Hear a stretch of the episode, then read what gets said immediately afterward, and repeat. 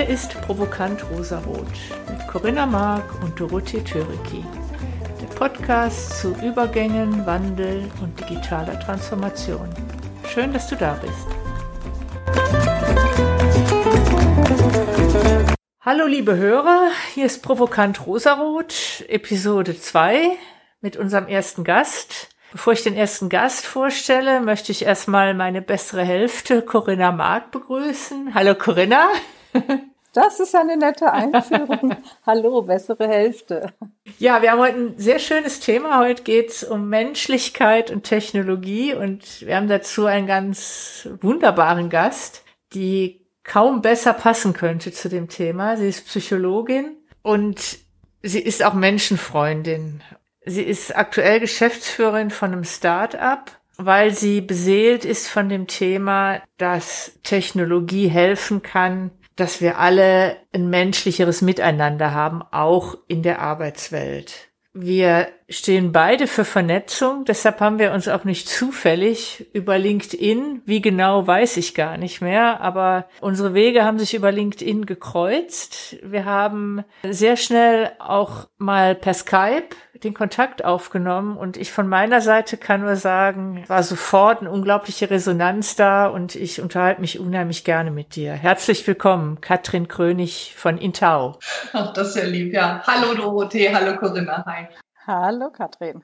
Ja, ich möchte direkt, wenn wir das Thema haben, Menschlichkeit und Technologie, dann möchte ich mal mit der Frage in das Thema einsteigen. Wir alle sind im privaten Umfeld doch recht technologiebegeistert. Aber wenn es so um Technologie in der Arbeitswelt geht, dann ist das doch irgendwie angstbesetzt. Katrin, hast du eine Antwort darauf, wovor Menschen eigentlich so genau Angst haben? Jein.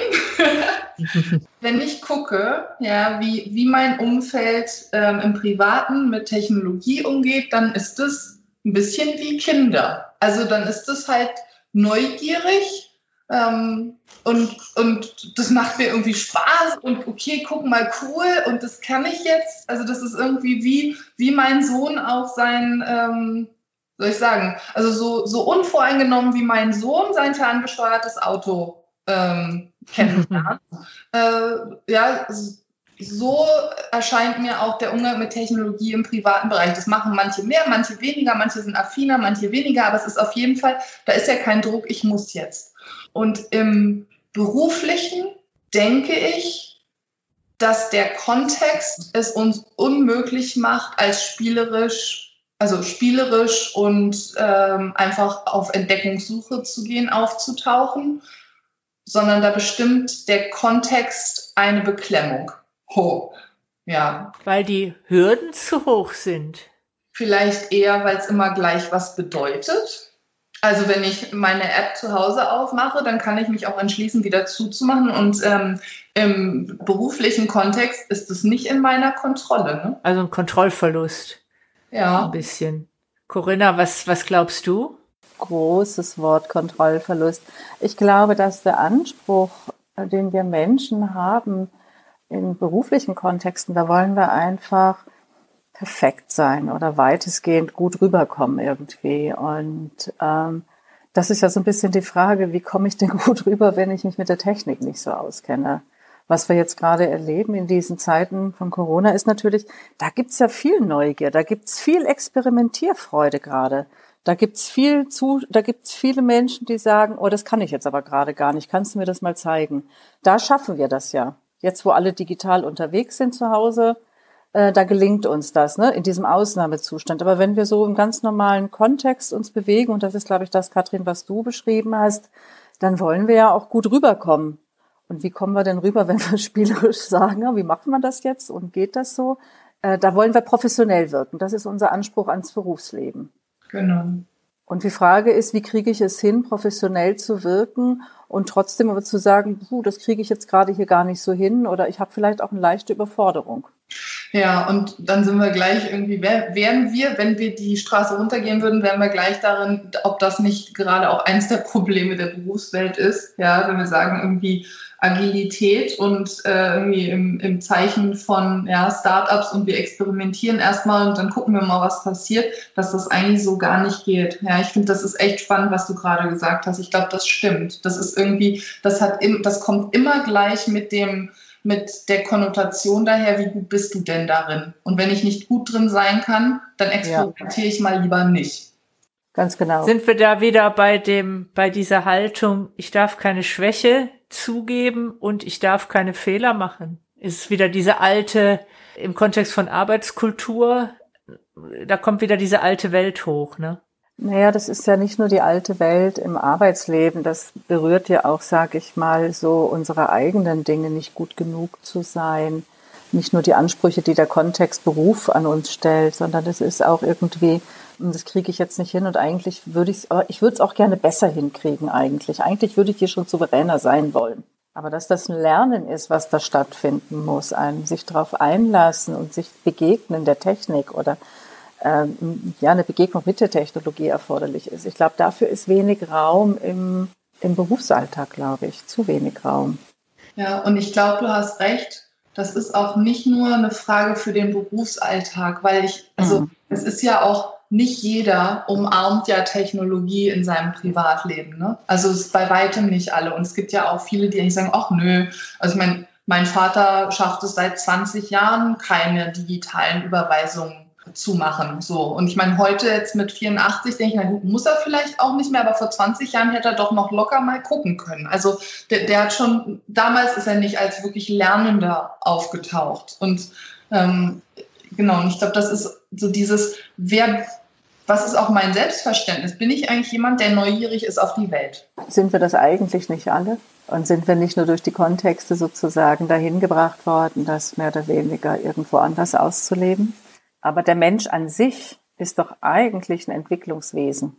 So wie letztens meine Freundin zu mir sagte, Katrin, ich weiß gar nicht, warum du dich über die Schule so aufregst die ist doch dafür da, um uns alle gleich zu machen. Da geht es doch darum, dass man nicht mehr zu viel entdecken will. Ja. ja, ganz genau. Das ist genau der Kern dieses äh, Themas aus, aus meiner Sicht. Denn letztendlich, genau wie die Schule, ist ja auch das Arbeitsleben, das wir ja ähm, standardisiert und vorgegebenes, vorgegebene Aufgaben zu erfüllen haben. Und dieses Entdecken wird uns ja schon aberzogen. Aber interessanterweise fällt mir gerade was ein, und vielleicht, Katrin, weißt du das. Ich weiß gar nicht, wann der Begriff der lernenden Organisation eigentlich durch die Organisation getrieben worden ist. Wann das eigentlich losging. Also ich kann mich in den 90er Jahren daran erinnern, dass es da schon den großen Begriff der lernenden Organisation gab. Also das heißt, die Idee hat man eigentlich schon früh aufgegriffen, ne?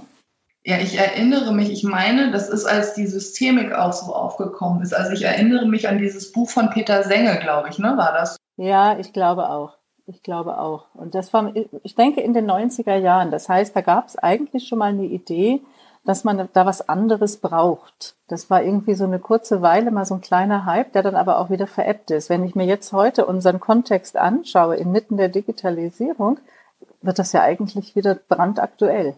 Wie gelingt es uns zu lernen als Organisation und als Mensch vor allen Dingen auch, ja. Ich muss auch echt schmunzeln. Das ist so ein bisschen, ja, ja, das war alles schon mal da. Und dann ja. haben wir irgendwie gemerkt, wie schwierig das eigentlich ist. Und dann haben wir gedacht, ah, na gut, dann, dann parken wir das mal da drüben, dann machen wir jetzt erstmal was anderes. Ist denn die Technologie heute so weit, dass sie dem lernenden Unternehmen eher auf die Sprünge helfen kann? Unbedingt weil ich glaube, dass die Technologie heute etwas bringt, was mehr das Miteinander fördert. Zum Beispiel? Ähm, Collaboration. Wir haben heute Collaboration Tools, ähm, wo es relativ leicht ist. Ich hatte gerade letzte Woche ein, ein Gespräch mit einer, die seit ein paar Wochen im Homeoffice sitzt, kurz vorher eine neue Leitungsfunktion übernommen hat, eine Projektverantwortung übernommen hat und irgendwie sagte, also Homeoffice alles schön und gut, aber mal so geschwind jemanden zu fragen, ah, wie war das da noch und wo kann ich da nachfragen? Und die haben halt im Endeffekt noch nichts in Richtung Collaboration als Tool aufgesetzt. Und da ist sie im Homeoffice so ein bisschen abgehängt.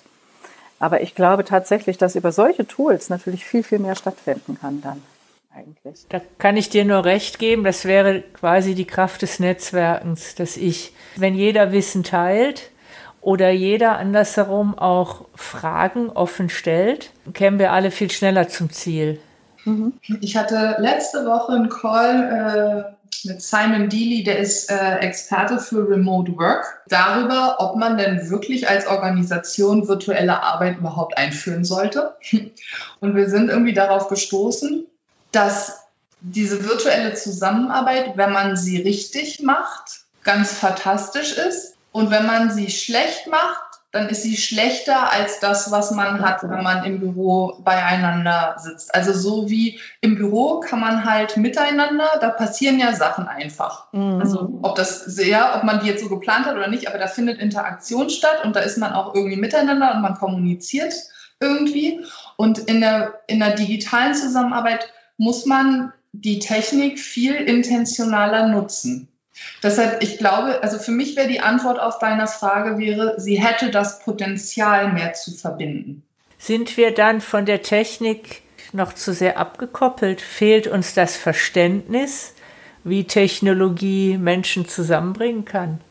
Das glaube ich ja, auf jeden Fall. Ich glaube, das ist für viele, wenn ich so, ich erzähle ja viel bei meinen Beraterkollegen, äh, diese großen Vorteile der Digitalisierung, was für viele einfach nur ein Begriff äh, ist, ein Hype ist. Ähm, und ich fülle das für die mit Leben. Und das sind so ganz, ganz neue Welten. Also ja, unbedingt, auf jeden Fall. Ich glaube auch, und das ist auch die große Chance, die ich in dieser ähm, Corona-Situation sehe, ist, dass wir auf einmal gezwungen sind, uns damit zu beschäftigen. Also das, was wir seit Jahren predigen, ja, guck doch mal und hier und guck doch mal und da. Und auf einmal müssen alle, und ich weiß nicht, wie oft ich auf LinkedIn quasi sehe, ach, ich sehe überraschend, es geht ja oder ich fühle mich ja gar nicht so alleine oder oder oder. Aber was auf jeden Fall stattfinden muss jetzt sozusagen, einfach auch dieses Überlegen und was daran können wir eigentlich noch verbessern, ja.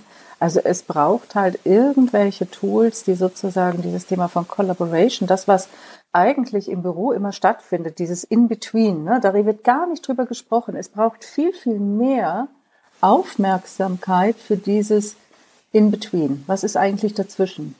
Wir reden immer von den Menschen, wir reden von der Technologie, aber wir reden nie über das, was dazwischen ist. Zwischen den Menschen, zwischen Mensch und Technologie. Und da müssen wir viel, viel mehr unser Augenmerk drauf richten. Wie äh, meinst du das?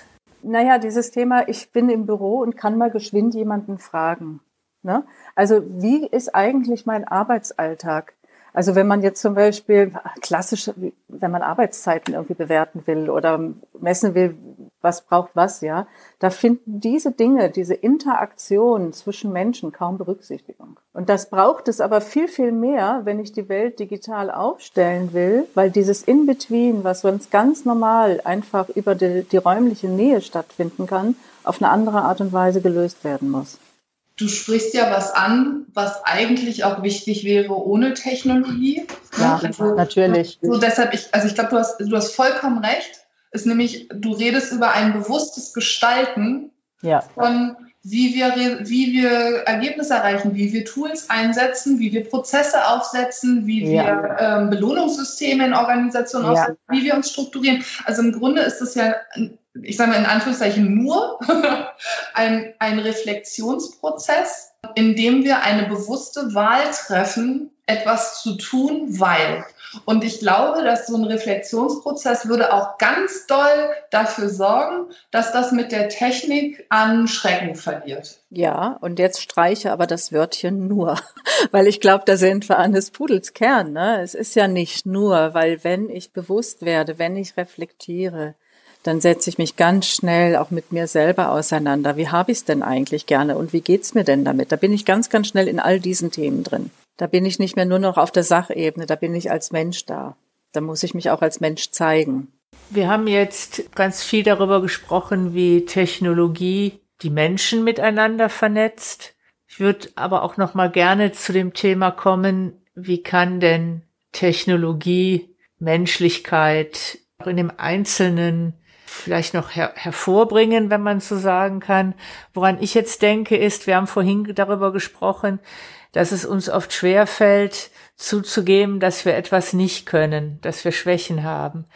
Würde uns das leichter fallen, diese Schwächen oder etwas nicht zu können, einer Maschine, einer, einem Bot, einer künstlichen Intelligenz gegenüber zuzugeben? Klar, da werde ich ja nicht bewertet. Das ist ja das, wovor wir Angst haben. Wir haben ja Angst davor, abgewertet zu werden, wenn wir etwas nicht können. Oh, das finde ich so spannend, weil dann denke ich weiter, ja, und dann denke ich, ah, okay, wenn wir dann jetzt anfangen, solche Systeme zu bauen oder solche Tools zu bauen, dann ähm, akzeptieren wir also auch, dass es gefährlich ist, sich jemandem anzuvertrauen, weil man sich verletzlich macht. Und dann könnten wir das ja einer Maschine überlassen. Und das könnte unter Umständen dann auch zu weniger Menschlichkeit führen, weil das bedeutet, dass ich noch mehr dazu übergehe, mich nach außen nicht. Ich, ich, ich denke auch, dass das, was du sagst, ist wieder dieses, die Technologie hat alles Potenzial, ja, uns in einer besseren, menschlicheren Zukunft zu unterstützen. Wenn. Und zwar genau, wenn wir einen Reflexionsprozess anstoßen, in dem wir uns wirklich mal Gedanken mhm. darüber machen, in was für einer Realität wollen wir eigentlich miteinander leben und dann bewusst wählen, wofür wir eine Technologie einsetzen und wofür nicht, wo wir, wo wir lieber darüber sprechen, was ein Miteinander bedeutet und wo wir sagen, oh toll, das überlassen wir einem Tool. Und dann hätte Technologie äh, ja das Potenzial, was ganz Wunderbares zu sein. Ich möchte mal das, was du gerade so beschrieben hast, Katrin, mit konkreten Beispielen unterlegen, ob ich dich richtig verstanden habe. Das eine wäre mal ganz trivial, ich soll was Neues lernen, ich soll vielleicht eine neue Software adaptieren. Da fällt es mir leichter, wenn mir eine wenn ich in einen Dialog mit einer Maschine treten kann, die erstmal wertfrei ist, ob ich das schnell verstehe oder nicht schnell verstehe. Das wäre ein Aspekt. Ein ganz anderer Bereich ist, wenn ich psychische Probleme habe, fällt es mir da, ist es, da gibt's ja Studien zu, das hast du äh, uns mal erzählt, Katrin, dass so ein niederschwelliges Angebot, wenn ich in einer Depression bin, dass es für mich einfacher ist, mich niederschwellig an eine Maschine zu wenden, als wenn ich erstmal aufwendig nach einem Psychologen suchen muss, mit dem Termin vereinbaren muss. Wie siehst du da die Unterschiede? Und würdest du dann eher sagen, würdest du dann eine Gefahr darin sehen, wenn Maschinen auf einmal auch als so eine Art Psychologen auftreten? Das ist ja eine fantastische Frage. Ähm, also ich persönlich bin jemand, der immer alles ausprobieren will. Ne? Also ich habe wirklich, ich habe einfach keine Berührungsängste und äh, also ich bin deswegen auch Fallschirmspringen gegangen und dachte, okay, das habe ich jetzt einmal gemacht, mache ich nie wieder. Also so dieses einmal gucken, ob es was bringt, einmal gucken, ob es ein Gewinn ist. So ich persönlich bin irgendwie, denke, ja klar, lass uns doch mal gucken, wenn es hilft, ist doch gut. Und dann mhm. gleichzeitig sehe ich aber auch Potenzial dafür, dass sowas ein Selbstläufer wird und, wird, und, und uns tatsächlich was verloren geht. Deshalb, ich habe schon Bedenken, weil ich im Moment vermisse, dass darüber gesprochen wird. Also ich vermisse diesen intensiven Dialog darüber, was wir wollen und was wir nicht wollen. Aber den hatten wir ja auch noch nie, diesen Dialog. Ne? Es ist ja eigentlich ein komplett neuer Dialog, in den wir einsteigen müssen. Und das heißt ja auch wirklich, und das hast du ja vorhin schon auch so schön gesagt, wir müssen reflektieren. Wir müssen uns bewusst werden. Was wollen wir eigentlich? Du hast es gesagt, in welcher Realität wollen wir leben, ja? Also wie wollen wir unsere Wirklichkeit gestalten? Auch das ist, glaube ich, tatsächlich äh, der Punkt. Äh, das brauchen wir tatsächlich, damit es nicht, damit auch diese Ängste nicht weiter geschürt werden, die ja durchaus da sind, diese Berührungsängste vor der Technologie. Und ich glaube, da braucht es tatsächlich diesen breiteren gesellschaftlichen Diskurs auch darüber. In welcher Welt wollen wir eigentlich künftig leben?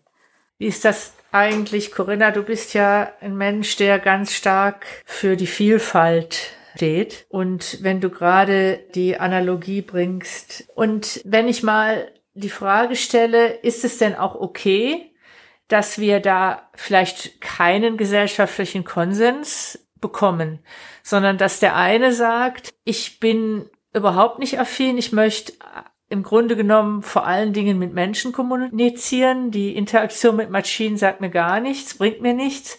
Und es gibt die anderen, die sagen, mit Maschinen bin ich freier, ich genieße dieses, diesen wertfreien Umgang, ich will mich nur noch mit Maschinen unterhalten. Ist das so ein bisschen wie der gesellschaftliche Umgang mit dem Alkohol. Der eine trinkt gar nicht, der andere trinkt nur in Gesellschaft und wieder andere haben eine Sucht danach entwickelt. Wie seht ihr das? Kann man das überhaupt vergleichen? Wenn ich jetzt mal so gerade in meinen Körper hineinspüre, dann merke ich, da bin ich so ein bisschen gespannt jetzt gerade. Und äh, versuche jetzt mal so ein bisschen, also zum einen ja, ich stehe für Vielfalt und ich glaube, dass wir gerade in diesem Übergang, in dem wir uns befinden, gut daran tun, das auch willkommen zu heißen, weil es so wichtig ist, dass Menschen sich äußern und dass wir möglichst viele Sichtweisen aufnehmen können und einbeziehen können, weil es so wichtig ist, um unsere Wirklichkeit sozusagen, so eine, gemeinsame Basis unserer gemeinsamen Wirklichkeit irgendwie auch ähm, zu verankern dieses, diese Ausschließlichkeit, dieses Extrem, entweder oder, ja. Also ich plädiere ja immer für ein sowohl als auch. Und das heißt, ich habe vielleicht einfach Kontexte, da ist das eine mehr möglich und das andere weniger möglich. Also ich bin nicht so sehr der Anhänger von Schwarz-Weiß, sondern eher auch zu gucken, wo gibt es denn Kontexte, wo es mir eigentlich ganz gut gelingt, mich dem zu öffnen, dieser Technologie, und wo gibt es Kontexte, wo mir das nicht gelingt.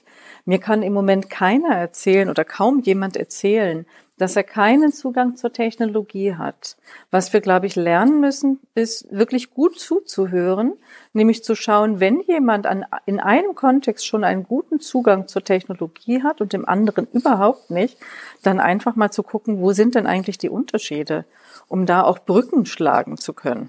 Ja, weil die Technologie werden wir ja nicht mehr wegdiskutieren können. Die ist da und die wird auch das Leben beeinflussen, auch von vielen. Also ich glaube, ein Leben wie im 19. Jahrhundert wird, für niemanden möglich sein.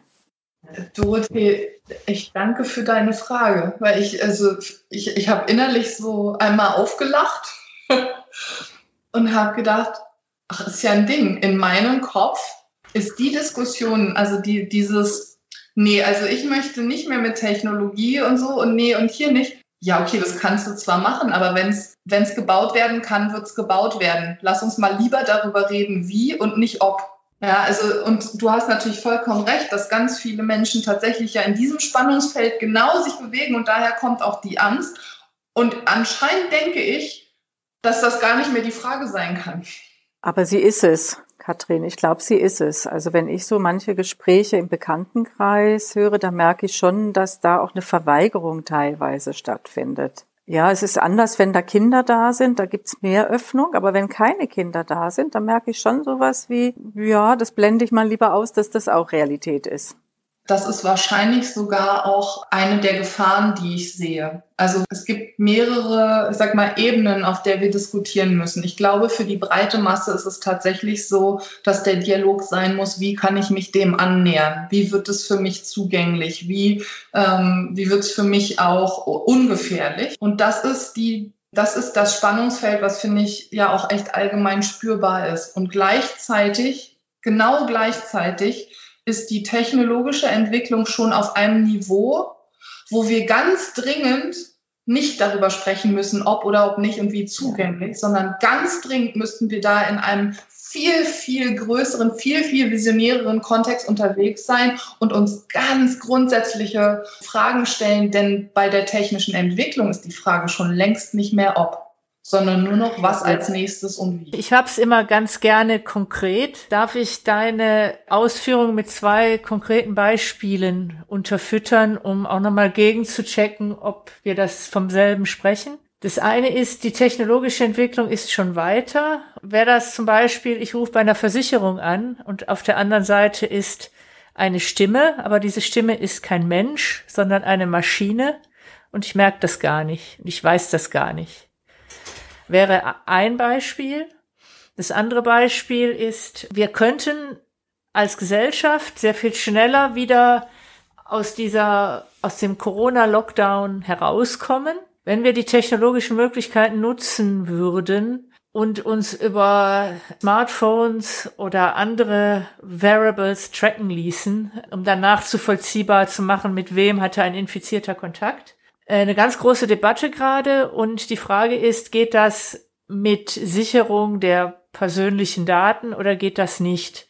Und da sind wir dann schon in einem sehr komplexen Umfeld und da sind wir dann schon bei technologischen Lösungsansätzen, die eben nicht trivial zu beantworten sind, sondern da brauche ich schon ein gewisses technisches Verständnis. Langer Rede, kurzer Sinn. Die erste Frage mit dem Bot an der anderen Seite vom Telefon muss ich das kenntlich machen? Da spricht jetzt eine Maschine mit dir. kann man wahrscheinlich relativ binär beantworten. Und die andere Frage ist, wie gehen wir denn mit solchen komplexen Fragestellungen um?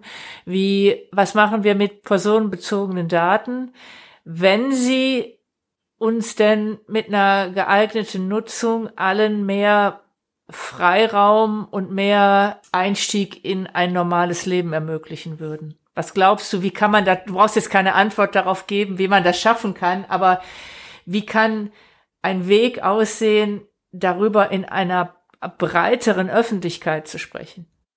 Ja, genau. Das wäre auch meine Frage. Genau das ist das, was ich meinte. Also die Brisanz zum Beispiel von Datenerhebung, wenn ich mit meinen Eltern darüber spreche, dann sind deren Meinungen, die fußen auf einer völlig anderen Weltsicht als der, die ich habe, ja, mit ein bisschen Hintergrund in, was da eigentlich alles so läuft.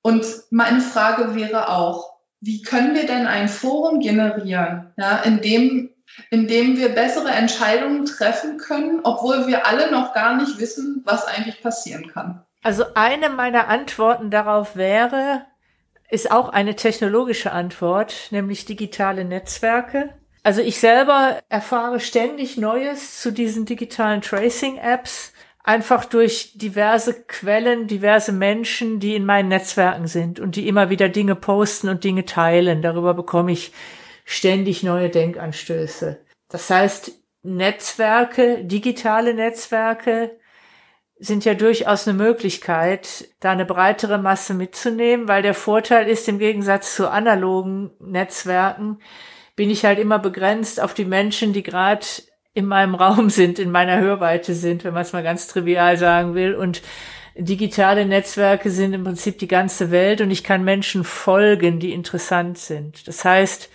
Würdet ihr mir zustimmen, brauchen wir digitale Visionäre, brauchen wir Menschen, die diese Komplexität runterbrechen in Geschichten und auch nicht immer nur in Schwarz und Weiß, sondern die wirkliche Denkanstöße liefern. Unbedingt. Also ich glaube, wir brauchen Geschichtenerzähler im Kontext der Digitalisierung. Wir haben viel zu viel Techniker da dran sitzen. Äh, klar, die ersten Soziologen, die sich jetzt damit natürlich auch schon eine Weile beschäftigen, gar nicht die Frage, Psychologen auch. Aber wir brauchen einfach viel, viel mehr lebendige Geschichten, was das denn bedeuten kann.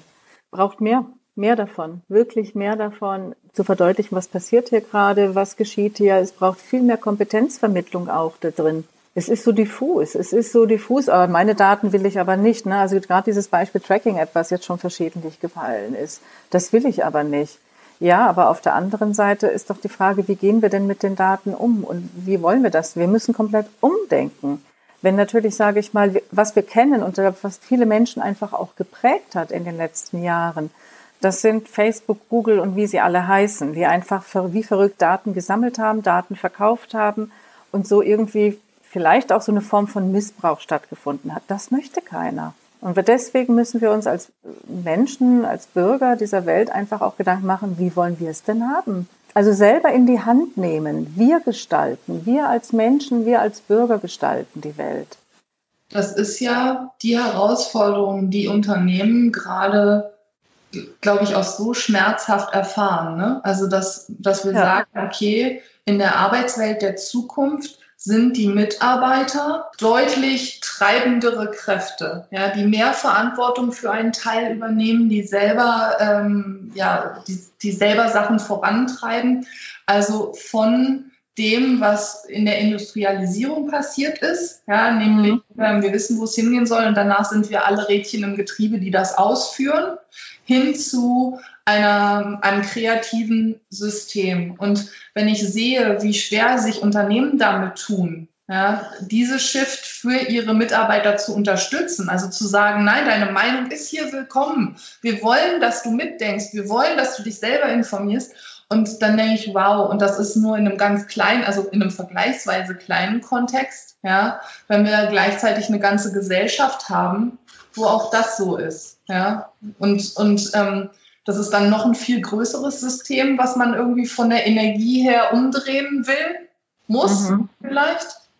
Ähm, mhm. Und das heißt für mich, dass wir Ähm, also wir brauchen auf jeden Fall die Visionäre, die die Geschichten erzählen und die das vorantreiben. Und dann müssen wir irgendwie das Ganze kompatibler machen für alle. Also wir müssen irgendwie ja, eine Sprache finden, die alle sprechen damit es nicht so eine Blackbox bleibt und Menschen halt von vornherein sagen, ja, nee, damit habe ich nichts zu tun, dafür interessiere ich mich nicht. Und das kann auch nicht nur im digitalen Raum stattfinden, weil da sind einfach doch eine Reihe von Menschen gar nicht. also wir sind jetzt ganz anders im digitalen Raum unterwegs und ihr beide sicherlich auch schon noch mal anders als ich, ja.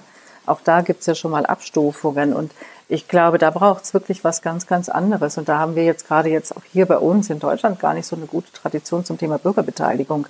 Das hat in den letzten Jahren gerade mal angefangen, aber das kann natürlich jetzt viel, viel stärker eigentlich mal hochpoppen ähm, und viel stärker genutzt werden.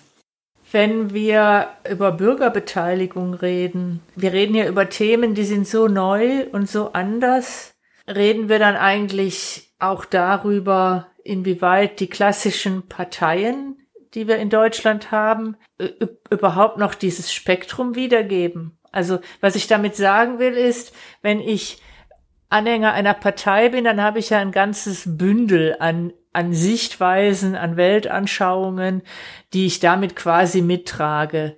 Und ist die Welt nicht mittlerweile viel zu vielschichtig und divers geworden? Und hängt das vielleicht auch mit, mit einem antiquierten Politikverständnis ab? Vielleicht führt die Frage auch ein bisschen zu weit weg, ich bin mir nicht sicher. Ich finde es fantastisch. Ja, total. Aber das Rad ist wirklich groß. Ja, stimmt. Aber ist Demokratie noch das, ist, lässt sich Demokratie noch so abbilden, wie wir es bisher getan haben? Ich plädiere dafür, dass wir ein anderes System haben. Wie auch immer dieses andere System sein wird. Ne? Ich glaube, wir werden einfach hineinwachsen.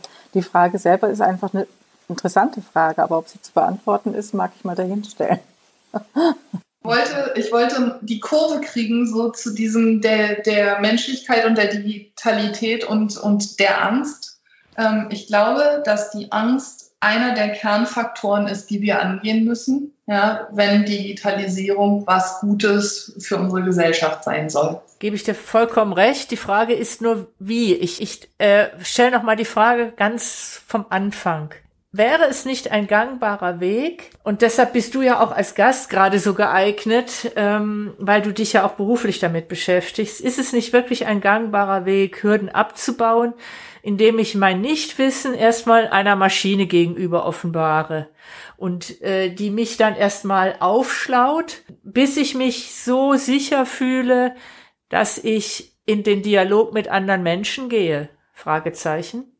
Ja, danke, dass du mir nochmal die Vorlage gibst. Also für uns ist es so, ja, wir denken, wenn ich jemand bin, der eigentlich in dieser Digitalisierung, der gerne was gestalten möchte, also grundsätzlich will ich was tun, dann ist doch die Frage, okay, es gibt keine Antworten, das ist einfach zu viel, es ist zu groß und es ist zu komplex.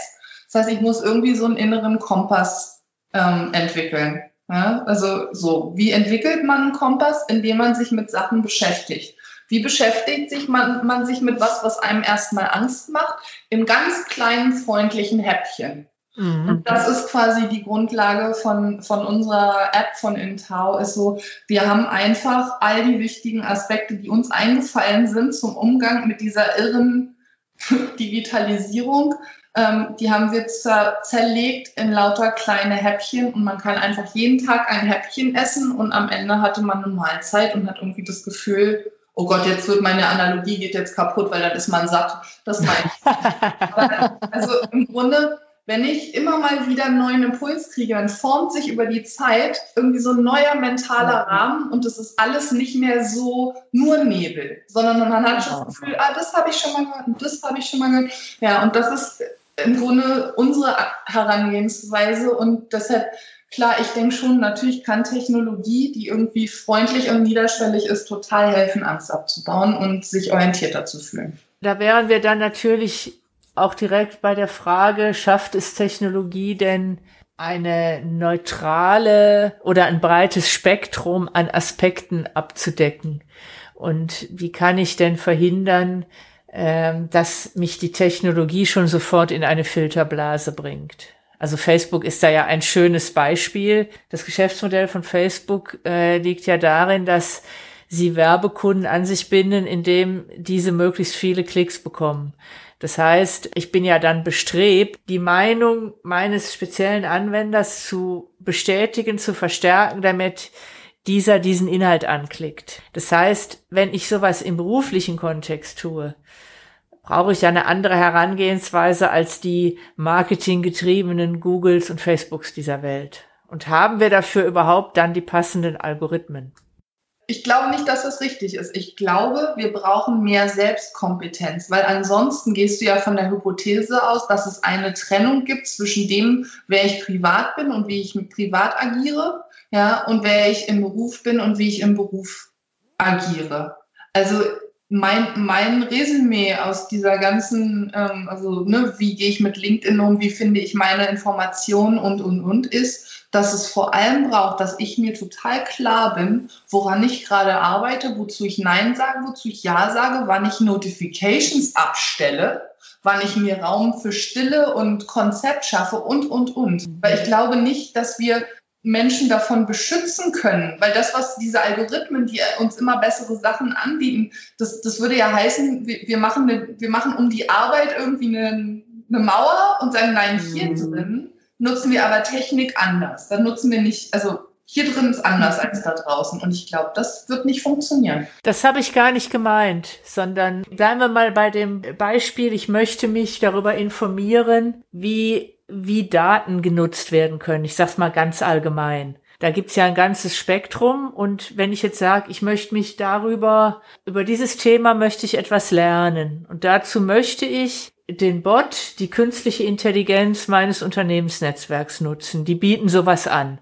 Jetzt ist ja auch der Content von so, so einer KI ja nie komplett neutral, sondern die ist ja immer gesteuert von dem, was die Menschen, die dahinter stehen, an Daten eingeben und vielleicht auch an Fragen stellen. Glaubst du, dass es möglich ist, wenn ich im Business-Kontext möchte ich eine Schulung darüber machen, wie kann ich Daten, wie kann ich dieses Meer der Daten, das Internet der Dinge, wie kann man daraus eine Wertschöpfung generieren? Glaubst du, dass man das wirklich neutral aufbereiten kann? Ist das denn tatsächlich wichtig? Denn die Frage ist doch eigentlich, wie betrachten wir denn die Daten überhaupt? Sind Daten per se neutral oder nicht? Oder werden sie nicht erst zu dem, wie wir darauf blicken, zu etwas gemacht? Wie gehen wir mit den Daten um und was meinen wir daraus lesen zu können oder erkennen zu können? Ne? Also Objektivität, Subjektivität von Daten. Was sind Daten? Was meinst du denn genau mit neutral aufbereiten? Naja, wenn ich mir jetzt anschaue, wie viel Daten wir so um die Ohren gehauen bekommen jetzt in dieser Corona-Krise, aus welchen unterschiedlichen Blickwinkeln, und jeder glaubt, dass er die richtigen Daten hat. Und ich glaube einfach, das weiß ich noch gar nicht, ob wir die richtigen Daten haben. Ja, ich glaube, wir sammeln mal gerade Daten und ich glaube, wir brauchen ein anderes Verständnis davon. Da entwickelt sich gerade was in mir. Ich glaube, es gibt halt einfach tatsächlich, also gerade bei den Menschen, die so Angst haben, die haben meines Erachtens ein Bild davon, dieser Datenkrake und dieser Übermächtigkeit der Daten. Ich bin da etwas relaxter und mache das ein bisschen kleiner, was da drin steckt in den Daten. Ich glaube, ähm, wenn man jetzt mal, es gibt ja verschiedene Sichtweisen von Virologen in der aktuellen Corona-Thematik und das sind ja alles Experten. Und auch die haben ja das ganze Spektrum. Wäre es eine Herangehensweise zu sagen, ich schaue mir erstmal wertfrei das an, was jeder dieser Virologen in dem ganzen Spektrum zu sagen hat. Äh, man kann jetzt ersetzen Virologen durch alle anderen Begriffe, Datenschützer, was auch immer und schaue mir das Spektrum an, äh, sehe, welche Argumente und Gegenargumente es gibt. Die können mir von einer Maschine aufbereitet werden, aber die letztendliche Beurteilung und auch das, was mit meinem persönlichen Wertekanon am besten übereinstimmt, das bleibt dann wiederum mir überlassen. Genau. Es braucht, es braucht eine Aufbereitung, die es jedem ja, ja, es braucht die Aufbereitung, aber vorher braucht es auch eine Kompetenz, dass Menschen bewusst ist, was da eigentlich passiert, sodass sie, äh, auf Englisch sagt man, take it with a grain of salt. Das heißt, wenn ein Experte was sagt, dass ich mich frage, oh wow, was macht denn der da? Ach was, wo hat er denn die Daten her?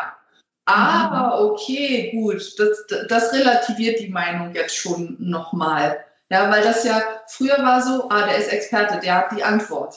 Und jetzt ist es so, ah, es gibt eine unglaublich komplexe Welt da draußen und Experten ja. sind nichts anderes als Interpretierer von Daten. Und jetzt genau. kann ich so, und das ist ja was, was, was neu ist. Ganz genau, ganz genau. Deswegen ist, glaube ich, jetzt die Corona-Krise irgendwie auch ganz schön, weil es da so offensichtlich wird, weil da geht es zum einen um Daten, da sind Daten gesammelt worden oder da werden Daten gesammelt, ganz verschiedene Daten.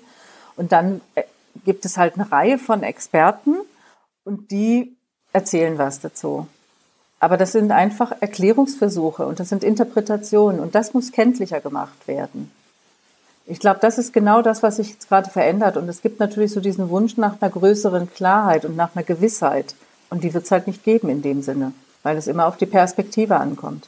Guter Punkt, ja. Diese Perspektivenvielfalt, die wir auch haben. Das hängt ja auch von meinen eigenen Werten ab. Wenn ich diese Diskussion jetzt gerade sehe, machen wir hier weiterhin diese freiheitsbeschränkenden Maßnahmen in Anführungsstrichen in Bezug auf Kontaktsperren oder führen wir eine Tracking-App ein?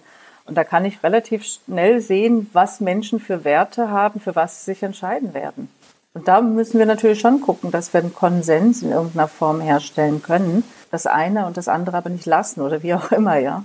Wisst ihr, diese VUCA-Welt, das ist schon ganz schön anstrengend, ne? Mhm. Also, wenn ich mal gucke, irgendwie, ähm, so wie die Generation meiner Eltern, äh, weiß nicht, groß geworden ist oder erwachsen geworden ist, ja, das war schon weiß ich auch nicht. Also es war einfacher, wenn man nicht denken wollte. Also ohne sagen, nicht, nicht Menschen wollten nicht denken, aber wenn man zu jemandem gehört, der eigentlich nur mal so freundlich sein Leben leben will, mhm. ja, will eigentlich nur mal zur Arbeit gehen, dann will ich wieder nach Hause kommen und dann will ich mein Gehalt haben und dann ist auch gut, fühlt sich das jetzt ganz schön anstrengend an.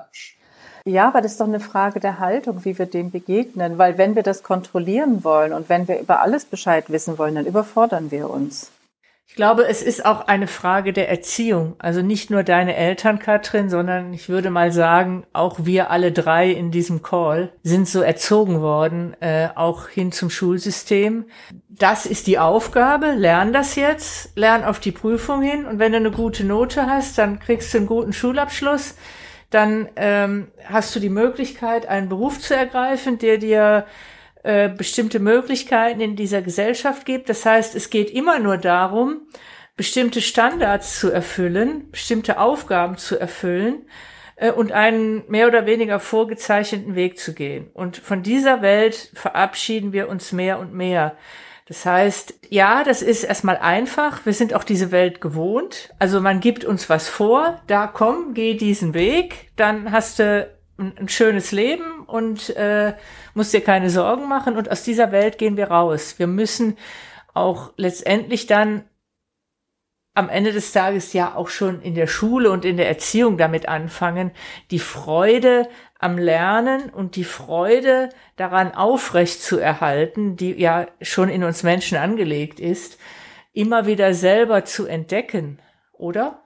Ja, also es ist lustig, also gerade als du anfängst zu, zu sprechen, habe ich gedacht, ja, und wisst ihr, implizit, ja, mein Sohn ist sechs, der ist im letzten Jahr in die Schule gekommen und implizit habe ich, betrachte ich das als meine ganz persönliche Elternaufgabe, dafür zu sorgen, dass mein Sohn das lernt, ja, neugierig zu sein, ähm, selber zu bestimmen, selber nachzudenken, ähm, sich zu fragen, warum mache ich das? Will ich das machen? Ich wähle es oder ich wähle es nicht. Sich zu fragen, was glaube ich, was glaube ich nicht, weil auch die Schule heute bringt das überhaupt noch gar nicht, weil die Lehrer ja auch in einem System leben, in dem das noch so funktioniert.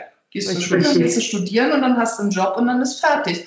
Und da ist eine riesige Diskrepanz zwischen, mhm. was das Schulsystem noch heute lehrt und wie die Welt in 10, 15 Jahren, also wie die Arbeitswelt in 10, 15 Jahren aussehen wird. Jetzt haben wir ja auch die Menschen, die heute schon im Berufsleben stehen.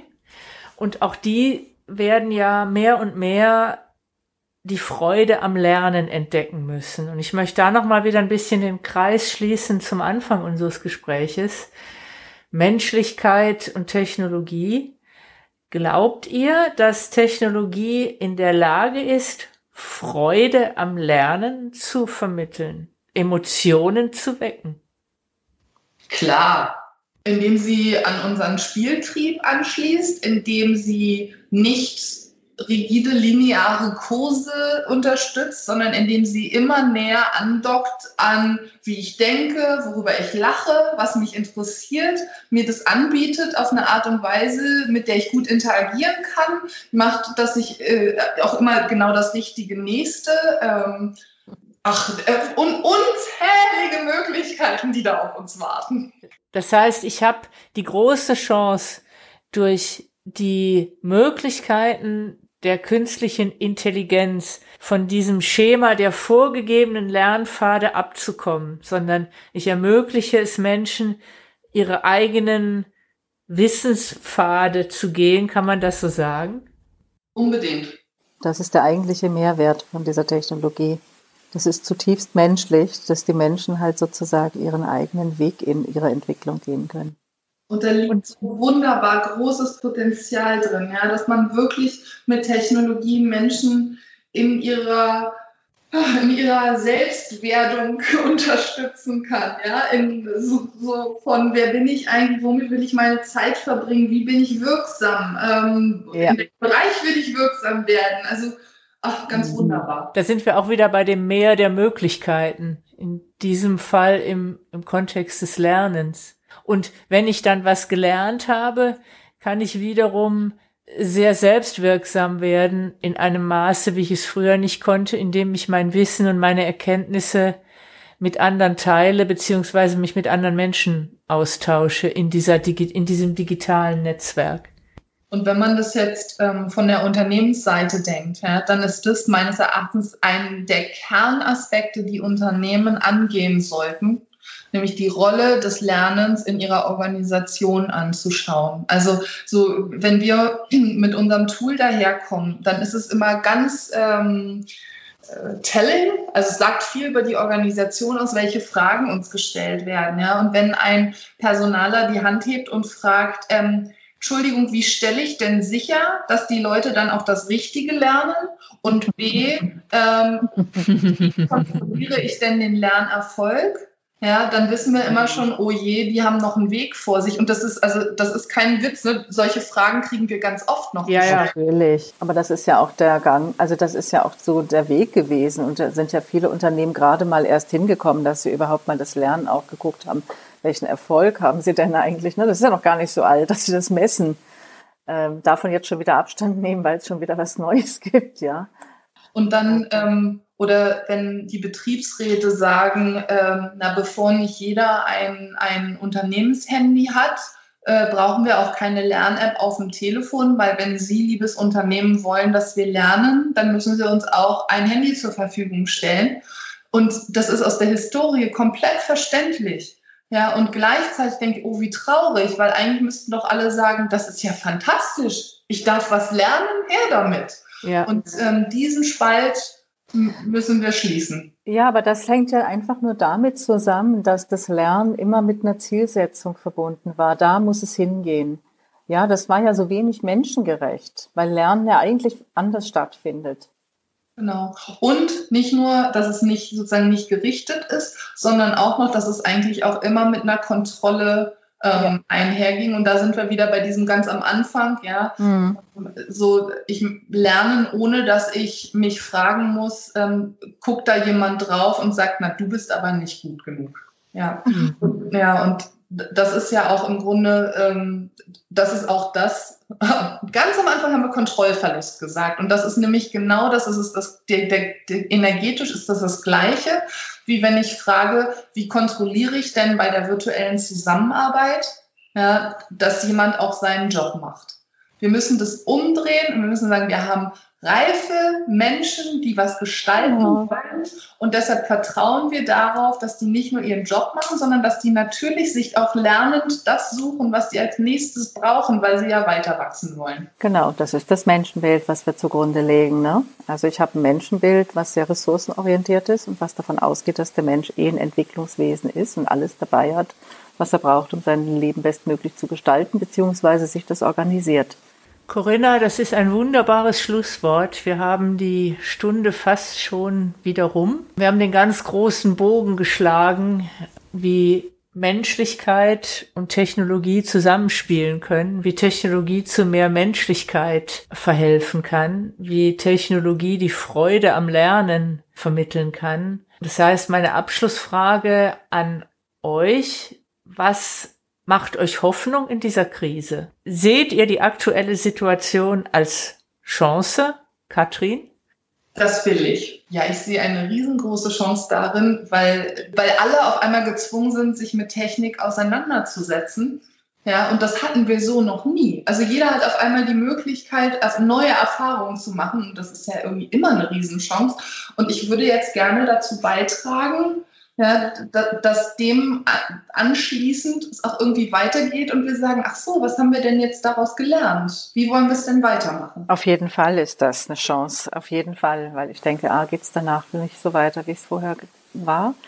Ähm, ich glaube aber auch, dass wir gut darauf achten, die Menschen auch einfach im Visier zu haben. Also ich kenne durchaus auch Menschen, die jetzt sozusagen ein Stück weit abgekoppelt sind, weil es halt nur noch diese Technik gibt und die Berührungsängste haben da dürfen wir nicht wegschauen. Also da müssen wir auch hinschauen. Ähm, aber ansonsten glaube ich, ist eine unglaubliche Chance drin und einfach, wenn man jetzt guckt, was lernen wir aus dieser Phase, die wir jetzt hinter uns haben und was können wir künftig besser machen? Ich danke euch beiden fürs Gespräch. Katrin, toll, dass du unser Gast warst. Es war eine Bereicherung. Vielen Dank. Ja, auch von meiner Seite. Vielen, vielen Dank. Und an unsere Zuhörer, bis zum nächsten Mal. Bis dann. Tschüss. Tschüss. Das war's schon wieder mit Provokant Rosarot. Corinna und Doro sagen Tschüss. Bis zum nächsten Mal.